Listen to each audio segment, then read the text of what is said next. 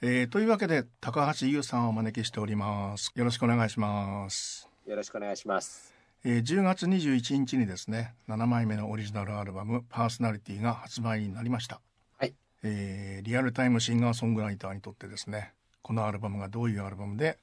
今年の状況がどんなふうに映ってるのかという話が伺えたらと思っております。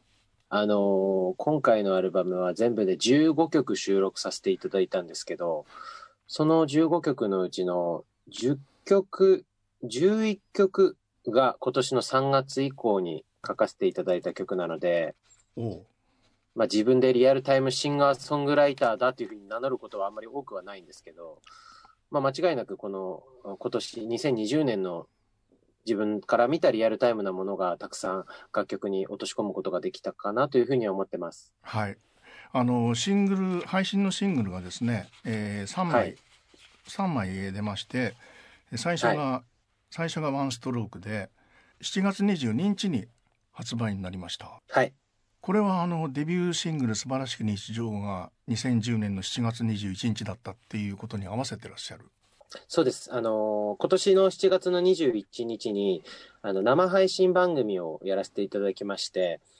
はい。なんか本当であれば、あの、よ、世が世であれば、あの、どこかでフリーライブだったりとか、あの、デビュー記念で何かイベントみたいなことがやれたらなっていうお話をスタッフとはしてたんですけど、はい、何分今年はこういう雰囲気があるので、まあ、配信番組で、で、自分のこれからのことを何かこう、なんていうんですか、あの、告知したり宣言したりしながら、その番組で新曲ワンストロークをかけて、その日の0時、まあまあ翌日になってしまいますけど、4月22日の0時に新曲を配信しようということで、やらせていただきました。これはもう10周年っていうタイミングということで出したということになるわけですもんね。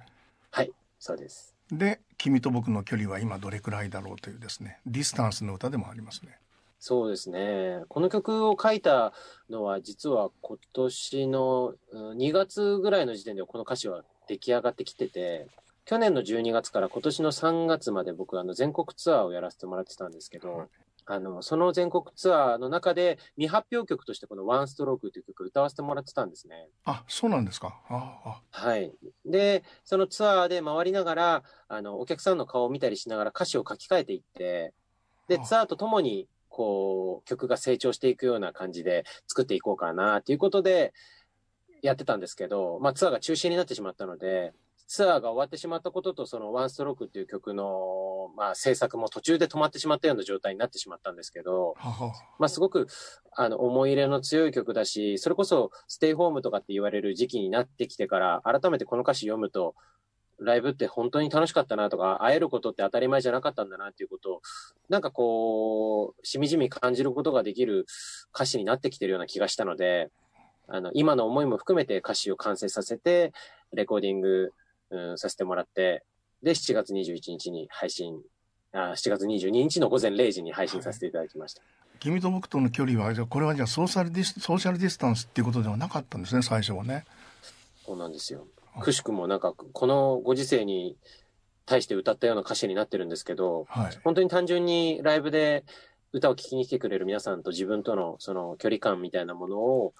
あの、喜ばしい気持ちで歌いたいと思って書いた曲だったんですけど、はい、その、そこから始まる歌詞の世界が全体的になんかまるで今のこの、会えなくなってからのことを歌ってるような感じになってて、はいはい、今ライブで歌ったらちょっとなんか、泣いちゃいそうな気がしてます。はい、でこのシングルで3曲出したっていうのはこれはそれぞれ、まあ、意味があってこういうものを出したいっていうことで出されてるわけでしょ、はい、そうです、そのその意図っていうのはどういうものだったんですか？あのまあワンストロークはまあずっと大切な曲だったんで、7月の21日に発表して、すぐその翌日に配信しようっていう話があったんですけど、そこから先は10月の21日にリリースさせてもらうそのパーソナリティっていうアルバムの、あのー、中から、どれをまず皆さんに先行で聴いてもらうかっていうところから始まって、はい、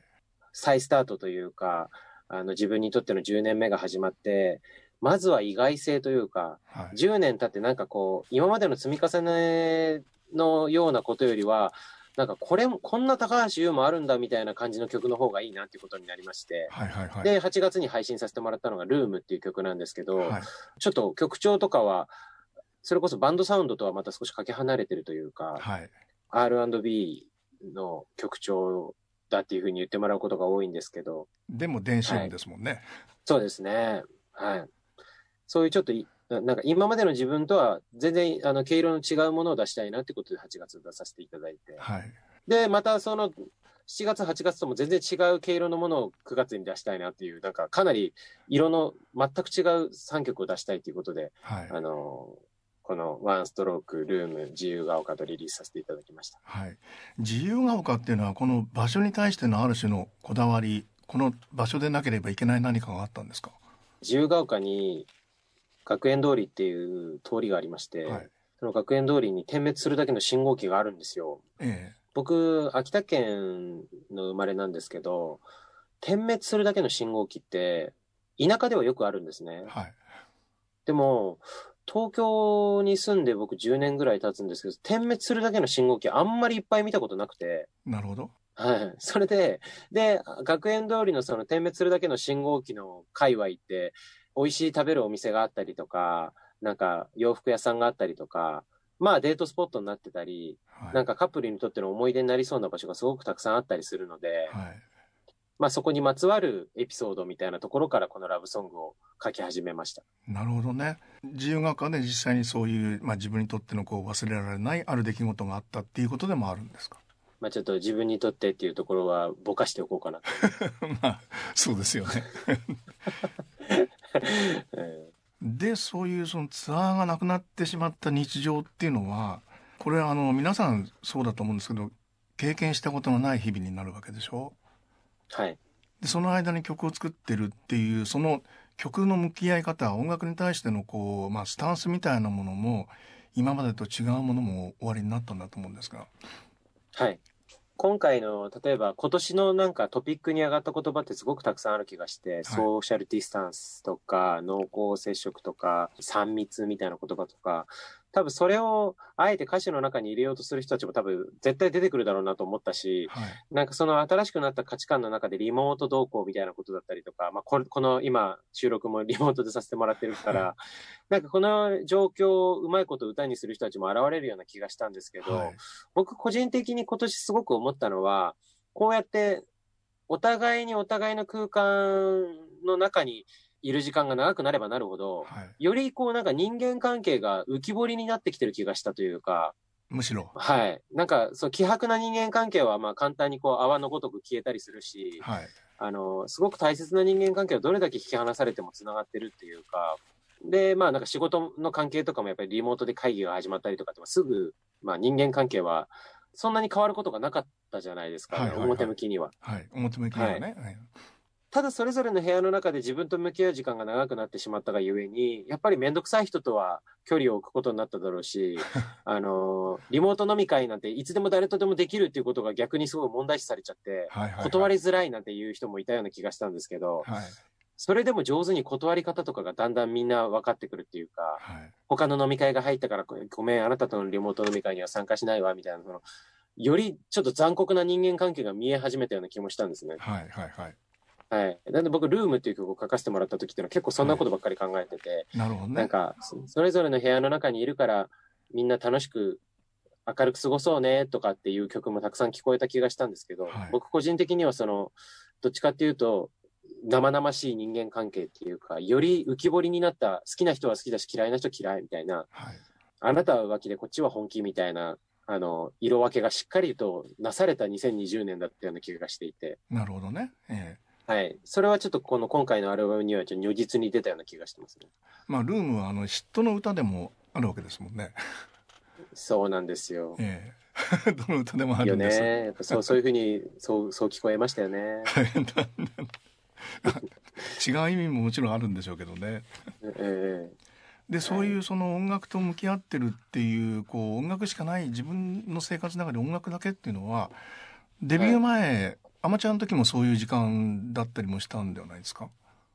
あそうですね。あの、ありがたいことにデビューしてからっていうのは本当に目まぐるしく駆け足で、あの、やってきたような10年間だったんだなっていうのを、今年、そのずっと家にいる時間がものすごく長いことに、後々気づいたというか、あの、あ、こんなに家でゆっくりできること今までこの10年間全然なかったんだなっていうことを逆にちょっと振り返って驚くぐらい、はい。なので、ファーストアルバムを作った時と似てる感覚でしたね。あの、デビュー前に使わせてもらったアルバムなんですけど、はいはいはいはい。平成はいあの楽曲がはい。ええはい。とか、リアルタイムシンガーソングライターっていうファーストアルバムとか、はい。あの辺っていうのはインディーズの頃に結構家にいる時間がすごく長くて、友達も少なくて、スケジュールも少ないみたいな時期に、はい。あの、書き溜めていた曲が、まあデビューしてすぐの頃ってレコーディングできるじゃないですか。はいはいはい。その感覚にすごく似てましたね、今年は。なるほどね。でもはいまあ、あの自分を取り巻く環境とかですねその音楽を作る場合のいろんな、まあ、材料であるとか機材であるとかですね音楽がこうどういうふうに世の中に出ていくかっていうことも全く違うステあのステージにいらっしゃるわけですからもうその音楽の作り方も当然インディーズの頃とは違うこうはっきりした目的意識もあったんだろうなと思ったりもしますけど。そこは、あのー間違いなく、やっぱ全国ツアーをやらせてもらっていたり、あとは、まあ、当時よりも多少なりこう、なんていうんですかね、バンドサウンドにしていく上でのノウハウというか、はい、あの、いろんな選択肢は自分の中で広がっていたので、はいはいはい。あのーこの曲はこんな風になるといいなとか、まあ、ライブにせよ、レコーディングにせよ、こんな風な感じで進んでいくといいな、転がっていくといいなっていう願いは、前よりは、前はもっとなんか本当に衝動的に曲書くっていうことがずっと楽しくてやってたんですけど、はい。今その衝動プラス、ちょっとだけその展望というか、はいあの、この曲でコールレスポンスしてくれたらすごく楽しいかもしれないなとか、うんいうのはずっと考えて作ってましたね。なるほどね。あの1曲目のですね「八景よい」はこれはデビューアルバムにもあったようなこう鬱憤を あのぶちまけるみたいなところがあったりもしてえするように思えたんですけどえはい。この「八景よい」っていうのはこれは1曲目とかっていうことで作ったわけではないんでしょそうですね。逆にこれを1曲目にしてもいいのかっていうレコード会社の人たちはずっとざわざわしてましたね。う。あ ざわざわしてた。10年目、10年目で、あの、さあこれからっていう時の1曲目でこれでいい、これはどうなのみたいな。物議を醸してしまうんじゃないかみたいなファンの間で、みたいな、はいあの、ちょっと懸念があったんですけど、はいまあでも、あの、高橋優っていうミュージシャンは、なんかいい、よ、よ、良いことなのか悪いことなのかわかんないですけど、デビュー当時も素晴らしき日常っていう曲で僕メジャーデビューしたんですけど、素晴らしき日常って言いながら、ね。あのね、あの、き、き希望、希望すれば失望するだとか、はい。あの、芸能界の方がまた、なんか薬で捕まって、まメディアで取り上げられたとかっていう、ちょっとこう、なんか世の中をこう、自分なりの視点で見て書いてる曲で、世の中の皆さんにこんにちはしてやってきた男だったりするので、えまあそれがこのスタンス10年間経っても変わってないっていう意味では、えうん。成長してないと呆れられちゃうかもしれないんですけども、逆に、あの、まだ転がってるというか、まだそういうヒリヒリした部分があって、一曲目でこの八景を言って、まあ曲を聴いていただくと多分もう、あの、一丁両然というか、すぐ分かっていただけると思うんですけど、わあ、また高橋そういうこと書いてきたなって、こう、はい。まあ、笑っていただけたらいいなと思って、はい、一曲目にさせていただきました。やっぱりあの物議を醸すかもしれないっていうふうにレコード会社の方が心配したのはファックユーなんですかね。大丈夫ですかね？ラジオです。その言葉、あの、放送されますかね？大丈夫です。大丈夫だって歌詞にあるんだもん。俺のせいに、僕のせいになって。そうなんですよ。それがタイトルにしちゃダメだってなってたんですよ。最初これタタイトルだったんだ。タイトル、ファックユーにしてたんですけおど、おはい。だけど、なんかやっぱ表記上の問題でもうダメ、もうダメだっていうふうにですね、あの、僕の所属してるレコード会社の担当の方に言われてしまいましてですね。ー。はいはい。それで、何か、だったらなんか当て字っていうのも嫌だから、うん発音が似ててすごくこの曲にフィットする単語を見つけたいなってことでいろいろ探していって、はいで、曲の中には登場しないんですけど、そうそう八景よいっていう言葉っていうのは、あの、はい。だからまあ歌の中でもまあ、八景よいって歌ってる風に聞こえてくれたらいいね、じゃないけど。はい。はい。いや、すごく嬉しいです。この曲にフォーカスを当てていただけることはすごくなんか、ええあの、ラジオでは多分なないんじゃないかと思ってたんで、ああそう思ってました。ええあの、実際、あの、昨日と今日で、あの、様々なラジオ番組だったり、テレビ番組のリモートで僕出演させていただいてるんですけど、はい。こんなに八景に向き合って、あの、お話ししてくださったのは、この今、J-POP トーキングが初めてです。は いだってこの話をしなかったらこのアルバム始まんないもんなと思った ありがとうございます。すごく嬉しいです。でもご自分でラジオもやってらっしゃるからこの「パーソナリティ」っていうタイトルにもなってるわけでしょ？そうですね。このアルバムの15曲目に、あの、同タイトルの楽曲も作らさせてもらってはい収録してるんですけど、その曲の中では完全にそのラジオパーソナリティの、まあ、日常というか、あの、ちょっと人となりの部分が見えるような曲を書きたいなと思って書かせてもらった曲を入れてるんですけど、はいはいはいはい。まあ、その意味と、このアルバムのタイトルにしたのは、そのパーソナリティっていう言葉自体が結構やっぱ面白い言葉だなと思って、はい個性とか、なんか人間性とか、今年ってすごくそれぞれの個性がまた浮き彫りになったような一年間だったような気もしていて、はいはいはいはい。これからもっとそういう時代が来るような気もしているので、このパーソナリティっていう言葉と、そのなんていう存在感みたいなものは、かなり興味深いなと思ってアルバムタイトルさせていただきましさてこの今回のアルバムの感想た。はい。アルバムの はい。感想の一つにですねアレンジがね随分こう凝ってお作りになってるなというのがあったんですがはい。この中盤のあの「ダンス・ウィズ・ミー」「アスファルトのワニ」「クロース・コンタクト」「フライド・ポテト」「ABC」ってこの流れ面白かったですね。ああ、ありがとうございます。すごく嬉しいですね。この辺、確かにアレンジャーさんも、それぞれにそれぞれバラエティに富んだ方々とごご一緒にさせていただいたんで。はい。それはやっぱりあの今あの家にいらして曲を作ってらっしゃる時にそういうこう、はいまあどんな仕上がりで形になるだろうっていうことも考えながらおお作りになってた。あの、僕の中で考えてたものももちろんあったんですけど、はい。ええ今回のアルバムのちょっと裏テーマというか、ちょっとちょっと人見知り高橋優ではあるんだけれども、いろんな人の現場に僕が赴いてみようっていう、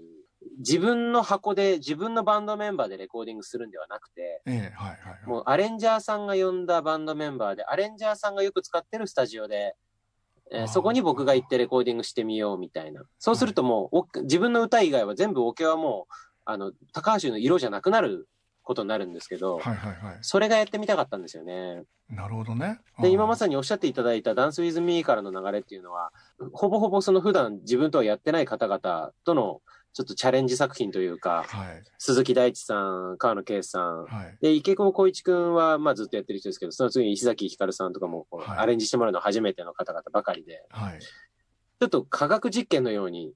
あの、編曲させてもらったんですよね。だからもう逆に自分の想像とかだと、どうしてもやっぱり自分のものになってしまうから、はい。高橋優の色をなんなら消すぐらいの感じでアレンジしてくださいっていうのを今回、あの、皆さんにリクエストさせてもらって、はい。あの、アレンジしてもらったんですよね。あははは。前作のあのスターティングオーバーのインタビューの時かな？それ拝見してたら、はなんか、はい。あのベストアルバムの後に曲が書けなくなった時期があったっていうのはありましたけど。はい。それはどういう状態だったんですか、あのーなんかこう何をもってこう幸せかみたいな話になっちゃって大変恐縮したんですけど、多分僕、両親に、あの、まあ、い家を建てるっていうことが一個夢だったんですよ。はいはいはいはい。えで、あのーまあ、それってすごく遠く、なかなか叶わない夢だと思ってたんですけども、えはい。そのベストアルバムを出したあたりのタイミングでも建てちゃったんですよね、家を。はいはい。両親に、え地元の秋田に。えうんはい。そそれで、なんか一つずーっと自分が思い描いていた大きななんか夢をちょっと叶えてしまったような感じになっちゃって。それで、っ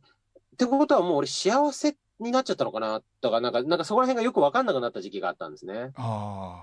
はははい。で、曲もなんか書こうと思ってもなんか、ああ、よかったな、みたいな。あの、うんすごく幸せにななっちゃったかもな、みたいな。なんか、なんか自分でもこんな曲聴きたかないなっていう曲ばっかり書けるようになっちゃって。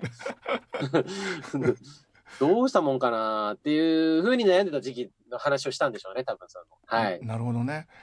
まあ自分の中では、まあ本当にそれをやらなければ、なんか自分の人生はまず一回成立しないなぐらいに思って課題に置いてたというか、はい。でもそれが叶った時に、その、じゃあ次は何に向かうんだろうって、こう自分の中で、一旦なんか立ち止まってしまったんでしょうね。はいはいはいでも、はい。一番大切なことはやっぱ自分が音楽を奏でることなのであって、うん。その、それで立ち止まってるのはもう逆に言うと親のせいにしちゃってるっていうか、あの、確かにね。おうん。なんかね、その自分以外の人たちに何かをやったから自分が立ち止まるってのはおかしな話だなってことになっていって、うん。それで、じゃあ自分はどうしたいんだよっていうことに、こう自問自答が始まりましてですね。はいはいはい。で、まだまだそういえばね、47都道府県で行けてない地域もあったり、あの、県とか、都道府県は全部行ったけど、例えば何々市にまだ行ってないとか、はいあの人に会いに行ってみたい、こういうことやってみたい、こういうライブをしてみたいなんて言ったら、まだ、また次から次へと溢れ出てきて、はい。ええそこからまたスターティングオーバーというアルバムの制作が始まったので、はいはいはい。かなり前向きなアルバムを作ったなっていう気はしてましたね。あの、その前作を作らせてもらった時は。はい。つまり曲を書くことがすごく自然になってるし、いくらでもできるって状態に入ってる。でそうですね。今はもう本当に曲書くことが楽しいです。アスファルトのワニとか楽しそうですもんね。あーアスファルトの輪に描いてる時は、本当ちょっと絵を描いてるみたいな、あのー感覚で曲を書くことができて、楽しかったです。メロディーもなんか A メロ、B メロ、C メロ、D メロみたいな、なんかそのあんまりこう、あの、なんていうんですかね、テレビサイズとかにこだわることなく書けたというか、はいはいはい。はい。ちょっと変わった感じの曲になってるんですけど、すごく気に入ってます。このアスファルトのワニとクローズコンタクトとこのフライドポテトをつなげてるっていうことの面白さ ABC につなげてるっていう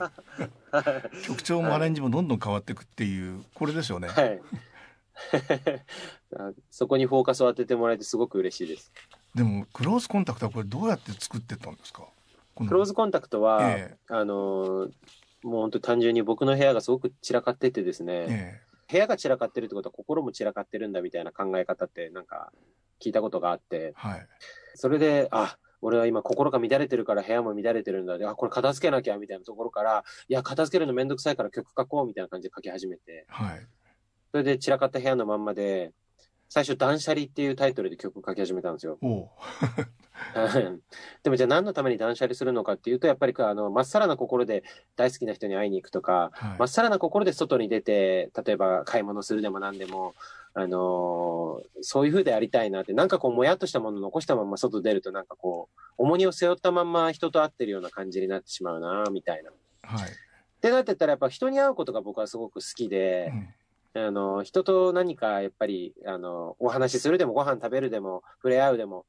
誰かやっぱり自分以外の人との濃厚な関係があって、こう、人生っていうのは楽しくなるような気がするなってなってた時に、はいはいはいまあ、よう見渡したら濃厚接触は絶対ダメですっていうふうに アナウンスされていた時代だったので、はいあ、これはなんか、あの、その部屋を片付けることから、クローズコンタクトっていう濃厚接触っていう言葉がタイトルとしてふさわしいのかなと思いました。はい。クローズコンタクトはこれ、まあ、日本語にすると濃厚接触でしょ？やっぱりそうです。そうです。はい。でこの演奏バンドのメンバーとも濃厚接触な感じがあったんですよ そうなんですよ。今回、川野圭さんと初めて一緒にお仕事させていただいて、はいはいはいえ川野さんは、ど、どうにか会って打ち合わせしたいっていうふうに僕に言ってくださったんでえすよ。あはい。やっぱり初めて仕事する人とか、あ、うんあの、お一緒に楽曲を作る人とは、なんかこのみんながやってるリモートとか、なんかその電話とか、はいあの、人を介してのなんか情報伝達とかだと伝わらないものがあるから、はいはいはい、本人とちょっとでもいいから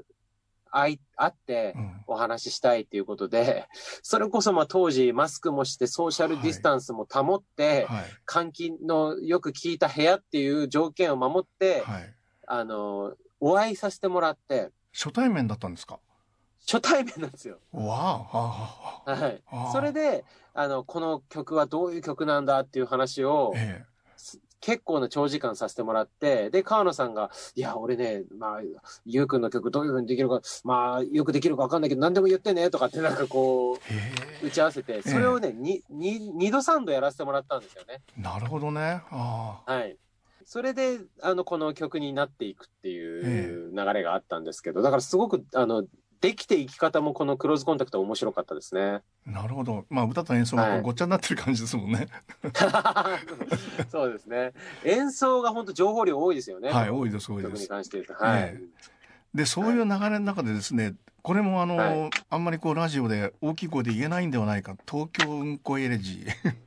はいはい。自分で笑っちゃった。すみません。はい。これはもうこういうシーンがあった品川駅でこれは見たあの、僕の友達から、ええ。あの、ある日 LINE が届きましてですね、はい。今年の3月だったと思うんですけど、夕方の本当に6時近くだったと思うんですけど、はい。僕本当はあの、ジョギングするのが趣味で、はい。あの、その日も、まあもうジョギングウェアに着替えて、さあ外出ようと思った時にピポンってこの友達から LINE が届いて、はい。なんだろうと思ってみたら、あの、地元帰ろうと思って品川駅に行ったら、うんこ落ちてて泣きそうっていう LINE が届いたんですよ、僕に。なるほどね。で、その時っていうのは僕はもう本当曲作りから一回ちょっと距離を置いてたような時期だったんで、はい。曲を書こうっていう気持ちは全然なかったんですけど、はい。もうその文面を見て品川駅、うんこ、涙っていう、その、なんかね、あの、結びつかなそうな3つのワードを見た時に、もうなんかもう、なんかピーンときたものがあって、はいはいはい。その人に LINE を返す時にはもうワンコーラス曲を作って送ったんですよね、すぐ。あ、そうなんですか。そまずその人に対して。ええまあなんか、その人は本当に多分悲しくて泣きそうだったと思うんですけど、はい。でもその涙に対してなんか僕がすごく思うものがあったので、はい。このメローな、なんていうんですか、ちょっとこう物悲しいメロディーに乗せて、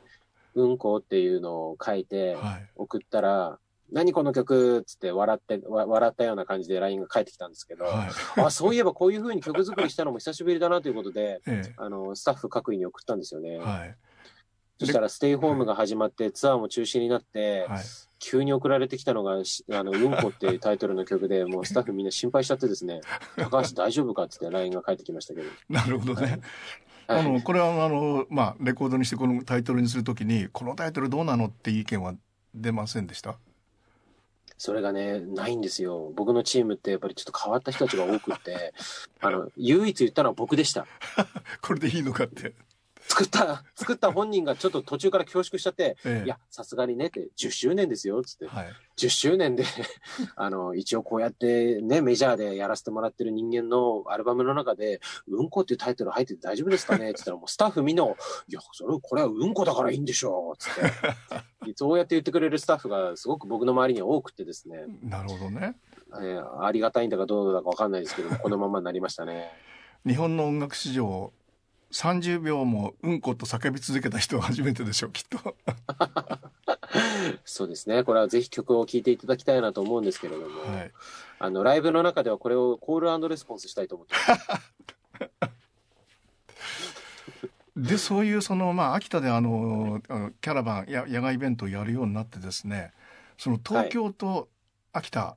そのこう関係、それぞれに対しての見方っていうのはかなり変わったんではないですか？そうですね。あの、最初は僕東京の街も大嫌いだったし、秋田も大嫌いだったんですよ。あはい。18歳まで秋田で暮らしてて、あ、はい、まあとにかくこの街を出たいと思って秋田を離れて、はい、で、札幌の街で路上ライブとかを始めて、で、えー東京に上京して、東京上京してきてもやっぱり東京の街はごちゃごちゃしてるし、はい、あの渋谷のスクランブル交差点なんてもう毎日祭りみたいで、ええ。何があったんだって何にもないのにこんなに人いるのかみたいな、もうそう本当にもう全員、もう敵のようなはい、気持ちで生活してたんですけど、はい、今はすごくどっちも大、もちろん秋田のことは大好きだし、はい、あの、東京ももう10年以上住んでて、すごくなんか愛おしい街になってはい。いますね。ああ。はい。あのさっきご両親のお話が出たんで、あえてお聞きしちゃいますけどもそのお父様ってはい民謡やってらっしゃった方なんでしょ？そうですね。い今も歌ってます。あ今もやってらっしゃるんだはい。そうなんですよでそのゆうさんの10年間はお父様はどういうふうにおっしゃってるんですか？あの、デビューしてからは、なんか、あの、ご機嫌に話してますけどね。あははは自分の活動と並べて話すのが嬉しそうですね。例えば、あの、父は父でなんか、例えばなんか、ショッピングモールとかで呼ばれて歌歌ったりとか、はい。民謡を。例えば秋田の、はい、ローカルのテレビ局に呼んでもらって、はい、あの、民謡番組に出させてもらったりとか、うん、すると、あの、息子さんとこの間現場一緒でしたよ、なんてテレビ局の方が言ってくれたりとか、はいはいはい。あの、高橋優さんの方で、この間、あの、一緒になりました、お世話になってます、なんて言われてると、はい。すごくそういうのを嬉しそうに話しますね、父が。なるほどね。ああはい。多分だから自分もシンガーの一人としてうん、なんかこう、肩を並べてるじゃないですけど、はいなんかこう、息子も歌を歌ってて、自分も歌を歌ってるっていうところに何か喜びがあるのかなっていう感じはしますね。僕自身もちょっとそれが嬉しかったりするんで。はい。あのまあこの声っていうアルバムがありましたけども、そういうそのはい声っていうのはやっぱり民謡を歌ってらっしゃる方と、まあ、お父様のような方とこういうまあポップスをやってらっしゃる方と違ったり喉の使い方とかかなり違うものもあったりするんでしょう？はい。あの、僕はもう民謡は全然歌えないですね。ああはい。やっぱり拳とか、あの、ハイトーンとかすごく、多分、あの、男性が出せる音域の限界を多分ちょっと超えるぐらい高い声で歌ったりするんですよね、民謡の歌われる方々って。なるほどね。で、はい、父もそういう声の出し方をしているので、うん、多分父も逆に僕のような歌も歌えないと思うし、はい、全然多分声帯の使い方違うみたいですね。なるほどね。まあ、はい、そういうふうにお父さんに対して思えるようになったっていうのはやっぱりこのここから先のその10周年以降の音楽活動かなりまた違うものが出てくるんではないですか？秋田も入って、まあ、活動の舞台に入ってますし。そうですね、えー、あのまあ、その家族っていうものは僕、父も母も、あとは姉もいたりして、姪っ子がたくさんいたりとか、はいえあの、どんどんこう自分の親戚家族みたいな人たちは増えてって、それはすごく嬉しいと思ってるんですけど、とっても大切なんですけど、はい、まあ、ここから先は、まあ、本当に、まあ、自分自身が何を築いていけるか、うん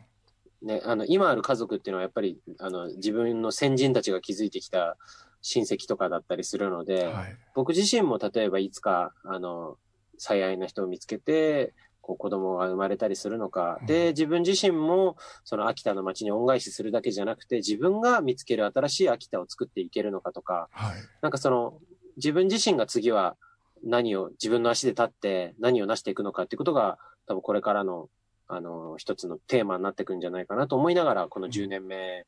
を迎えてる感じですね。で、えー、まあ、ツアーが中止になってしまってですね、この後、まあ、来年に向けてってどんなふうに考えてらっしゃるんですか？あのー、まあ、10月21日に、その僕の最新のアルバムっていうのを皆さんにお届けできることがまず一つ、うん、本当に今年の自分の収穫というか、あのー、ようやくこう一つ発信できたっていう一歩目になると思うんですね。で、その一歩目で歩みを止めてしまわないようにすることがこれからのまあ、重要な課題になっていくと思っていて、はい、やっぱ最終的にはやっぱりライブで皆さんにお届けすることを目標にしたいなというふうに僕は思っているので、はい、また具体的にいつどこであのどんなふうにライブをするっていうことを今の段階ではあの告知はできないんですけれども、はい、でもあの今このラジオを聴いてくださってる皆さんにもあのどっかしらで高橋はライブをするんじゃないかっていうふうに 思っていただける方が嬉しいですし、万が一、ね、その世の中が、またね、何がどんな風になるかわからないんですけれども、あの、できるだけ生に近いもので、まあ、最悪また配信とかになったとしても、皆さんとクローズコンタクトできるような、はい、あの、状況を作れるように、えー、していきたいなって思ってます。気持ちは濃厚接触ライブだと、ライブっていうことなんでしょうからね。そうですね、うん、もうそれが一番望ましいというか、ね、あの今年はその言葉が本当になんかドキッとさせられる言葉になってしまってますけれども、うん、ね、あの去年までというか今年の1月まではその濃厚接触なんていうのが普通の一番人にとっての喜びの一個だったような気がしているので、はい、まあ、あくまでもね、あの、ウイルスだったりっていうのが恐ろしいのであって、人と人のつながりが希薄にならない、はい、えー、心の距離はね、いつだってこう、クローズコンタクトであるべきだなというふうに思っているので、はい、音楽がそれを担っていって、えー、皆さんとまたお会いできる日を僕はいつも心から楽しみにしてます。このアルバムのあの、最後のから2曲目のオリオンは、これはいつ頃作ったんですか？あ、これも、あの、今年の4月、うん、4月ですね。はい。うん、やっぱりこのまた会えたらいいなっていうのはそういう気持ちなんでしょうね。そうですね。あのー、この曲っていうのが、まあ、あの、仲間内でお話ししてる時に思いついたんですけど、なんか、大人になってくると、だんだんなんかこう、毎日会うみたいな友達ってできづらくなるじゃないですか。なんか、あの、例えば、あの、仕事うちでみんなで仲いい仲間でも、まあ今日たまにはみんなで飲みに行くかなんていうのも月に一回あるかないかみたいな感じになったりしてて、はい、なんかラフにみんなで、こうちょっとざっくばらんに話ができる瞬間っていうのは実はすごく尊くって、はい、あのー、貴重な瞬間だったりするんだろうなって思った時に、はい、なんか、また会えたらいいなって、次はもうちょっと早く会えたらいいけどね、とかっていう、そのさりげない会話から始まって、まあ、その、ちょっと星座になぞらえながらそれを歌にしていってるんですけど、はいはいはい。はい。なんかこう、一つでも欠けちゃダメなんだよっていう風に歌いたくなりましたね。この曲が一番素な感じがしましたもんね。ありがとうございます。なんか、あのー、やっぱり、ね、このご時世何がどうなるかわからない中で言うとね、人の思いもあれだけ元気だったのに急に顔出さなくなっちゃったとか、うんあれだけ僕の周りで、あの、みんなのこと励まして明るくやってたのに、急になんかね、こう、世の中からさよならしようとしちゃうとか、はいはいはい。なんかそういうお話を聞いたりとかすると、こういうことを歌わずにはいられなくなりましたね。うんまあ、はいあの次回こういうインタビューはですねぜひリモートではなくて対面で行われるといいなと思いながら終わりましょうかぜひとも、はい。ありがとうございましたお話しさせてください。ありがとうございました。